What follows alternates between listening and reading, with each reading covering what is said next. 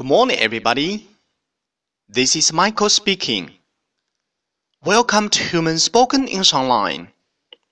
各位早安，我是 Michael 老师，欢迎来到乐成红线上口语团 A 组，Day three hundred and thirty-nine. Here we go. 一天，小新带上好朋友小萌一起去看电影。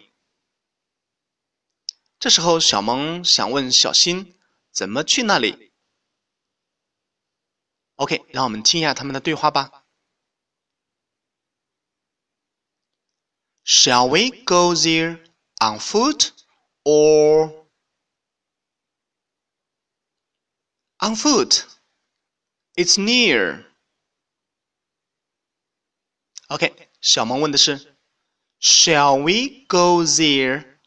On foot or，嗯，我们是步行去那儿呢，还是 shall 将要 shall we 我们 go there 去那里 go there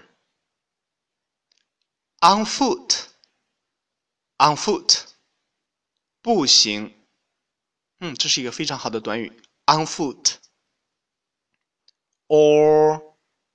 or，或者是 or，OK，小新的回答是 on foot，on foot，步行，it's near，it's near，那很近，near，近的，near。 OK，完整来一遍。Shall we go there on foot or on foot? It's near. That's all for today. See you next time.